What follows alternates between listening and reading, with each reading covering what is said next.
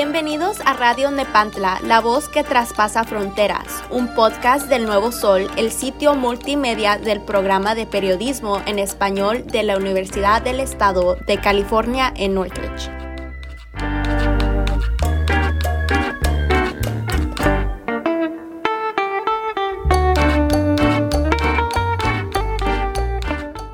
Y dijo cochina, ajá, no cochina, le dice, cochina, le dice. ¿Y se pensó que le había dicho cochina a usted o a... Pues sí, cochina, y me sigue diciendo cochina, no se le quedó, eso sí no se le ha quedado. Teresa de Jesús Fuentes de Pachaca. De Pachaca, casada. Mi edad ya casi a cumplir 50 años. Bueno, pues como ustedes escucharon, ella es Teresa de Pachaca, porque mi madre está casada y le encanta que le digan de Pachaca. Am, yo también estoy enormemente orgullosa por llevar mi apellido Pachaca. Ella es mi madre, mi madre es la mejor mujer, la mejor madre, la mejor amiga que puede existir en este mundo. Mi mamá nos va a contar cómo su historia desde pequeña tuvo que batallar, tuvo que luchar para sacar a sus hijos adelante, tuvo que luchar para que nosotros tuviéramos un pan en la mesa y que sobre todo nos convirtiéramos en una persona mejor que somos ahora en día. So, a continuación mi mamá nos escuchará, nos deleitará con su historia del pasado. Pero antes de eso, hablando todavía de mi niñez, yo fui panadera, me enseñaron a hacer pan. ¿Por qué no me hace para mí? A esta fecha ya no lo recuerdo. Muchos años atrás me enseñaron a, a hacer pan. Yo lo hacía, lo sacaba, Era- lo iba a vender, ¿Era pan francés o pan dulce? de todo. No, francés no. Pan dulce de toda clase. ¿Sabía hacer budín? Sí. Y pues así fue mi vida, bien difícil. Luego ya, cuando ya estuve con el papá de ustedes, teníamos muchas crisis, muchas pobrezas, el sueldo de él no alcanzaba. Yo incluso hice un trabajo, se puede decir, un trabajo de hombre, que es vender el periódico. Yo anduve vendiendo el periódico. ¿Usted andaba por las colonias ah, en bicicleta? ¿Era? No. ¿O cómo a andaba? puro pie. Andaba repartiendo. Estaba dejando los periódicos. Luego, no solo en San Julián, agarraba un bus y me iba para Cuisnahuat a repartirlo allá. A regreso venía de vuelta a cobrar lo que había dejado. ¿Y cómo, cómo sabía qué partes exactamente se iba a dejar el periódico? ¿O lo dejaba de casa en casa? Lo dejaba de... Ya tenía las casas donde lo agarraba y ahí solo lo dejaba. Y al regreso venía a cobrar. Me quedaban aproximadamente 5 dólares al día. Con eso mismo yo me iba para el mercado a comprar tomate, chile, cebolla o azúcar, lo que necesitaba a diario. O sea, yo ese dinero a diario lo gastaba, lo que ganaba So, trabajaba para sobrevivir. solo para sobrevivir. Porque tu papá, a pesar que tenía un sueldo, como tenía la mamá enferma, cuando él le pagaban, él ya no recibía nada porque de un solo le descontaban los, lo, lo que él ya debía. ¿Quién se lo descontaba? Pues en el mismo trabajo, Y en ese tiempo que trabajaba mi papi. él siempre fue militar. Todo el tiempo fue militar desde que estuvo allá, desde joven. Y pues la verdad ahí no tienen buen sueldo, es un poquito lo que les dan. Y también me recuerdo que como la crisis de la pobreza, me acuerdo que también comíamos tortilla con, con café o tortilla con sal, remojarlo así para pasar.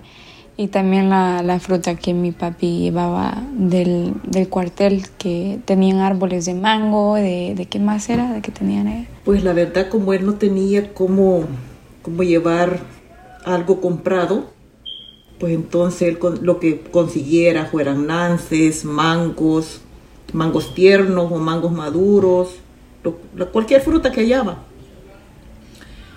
Incluso algo que a mí en mi vida me impactó lo que él hizo. Estando en el cuartel como él ahí mismo se recibió como electricista, los mismos coroneles lo invitaban a sus casas para que le hiciera instalaciones, pagándole una miseria como, como siempre, pero le daban su almuerzo. A veces iba hasta una semana a quedarse en las casas de ellos para hacerle las instalaciones. Pero en los almuerzos siempre le daban una su soda. Todas esas sodas las iba recogiendo, recogiendo. Y te vuelvo a repetir, como no tenía dinero, cómo poder comprarle las cosas, toda esa soda. La comida, claro, no la podía llevar porque se le iba a arruinar. Pero la soda toda la iba guardando. Y cuando ya se regresaba, llevaba toda la soda para la casa para ustedes. Yo estaba pequeña, no me acuerdo. Pues sí, yo sé. Pero la verdad sí fue bien difícil ese tiempo. So, prácticamente ustedes todo lo que tenían era, todo lo que agarraban, lo que ganaban era para nosotros. Claro. Y, y gracias a Dios ahora estamos aquí y ahora que tenemos el chance de tomar bastante soda, a nadie le gusta tomar. Bueno, mi papi y la Tania siempre, ellos siempre han sido adictos a la soda. A mí se me quitó la maña y... Yo igual. Y, es, y fíjese que es irónico porque allá como apreciamos tener una manzana, uvas, es algo que no teníamos el privilegio de comer día a día y cuando se podía era como que un milagro. Y aquí, aquí hay árboles de, de, manzana, de uva. Podemos comprarlas. Las podemos comprar, pero, pero de alguna manera ya, ya no nos... No se nos antoja. No se nos antoja, pero es porque tenemos, podemos decir no tenemos a montón, pero tenemos más posibilidad y antes que estábamos en la pobreza apreciamos más. Así es. Y pues la verdad, como te digo, pues ha sido bien difícil y por eso las personas dicen, hey Julana, ayúdame. Pero ellos no saben la situación que nosotros vivimos antes para ahora estar aquí. Ellos piensan que venimos a recoger el dinero a canastadas, así nomás, bien fácil pero también es un sacrificio aquí. Todos los días. ¿A qué hora se levanta usted todas las mañanas?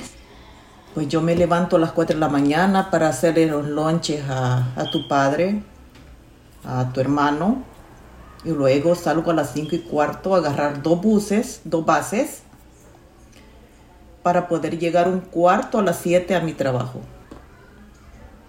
Y así día, día, día, día. Todos los días lo mismo.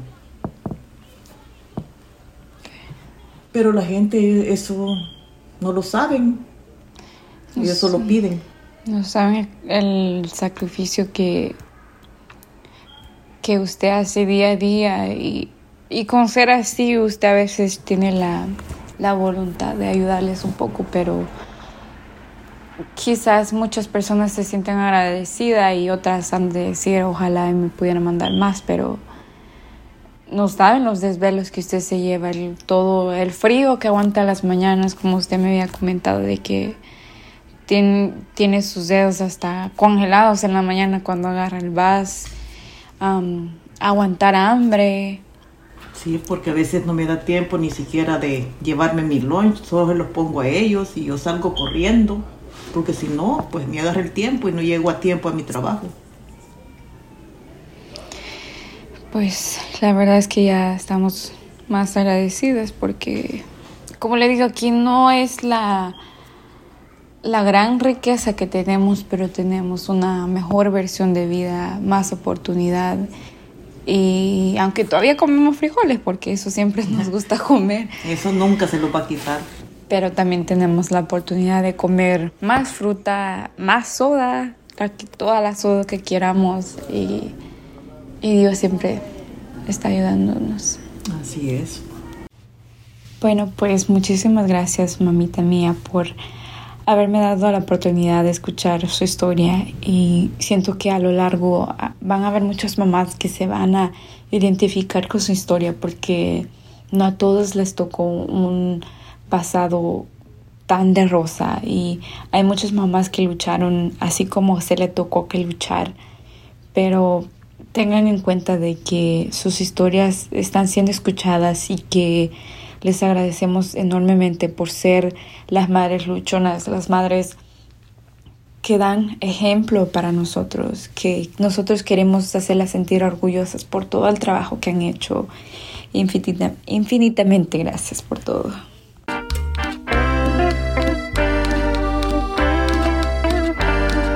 Gracias por escuchar Radio Nepantla, la voz que traspasa fronteras. Los invitamos a escuchar el próximo episodio.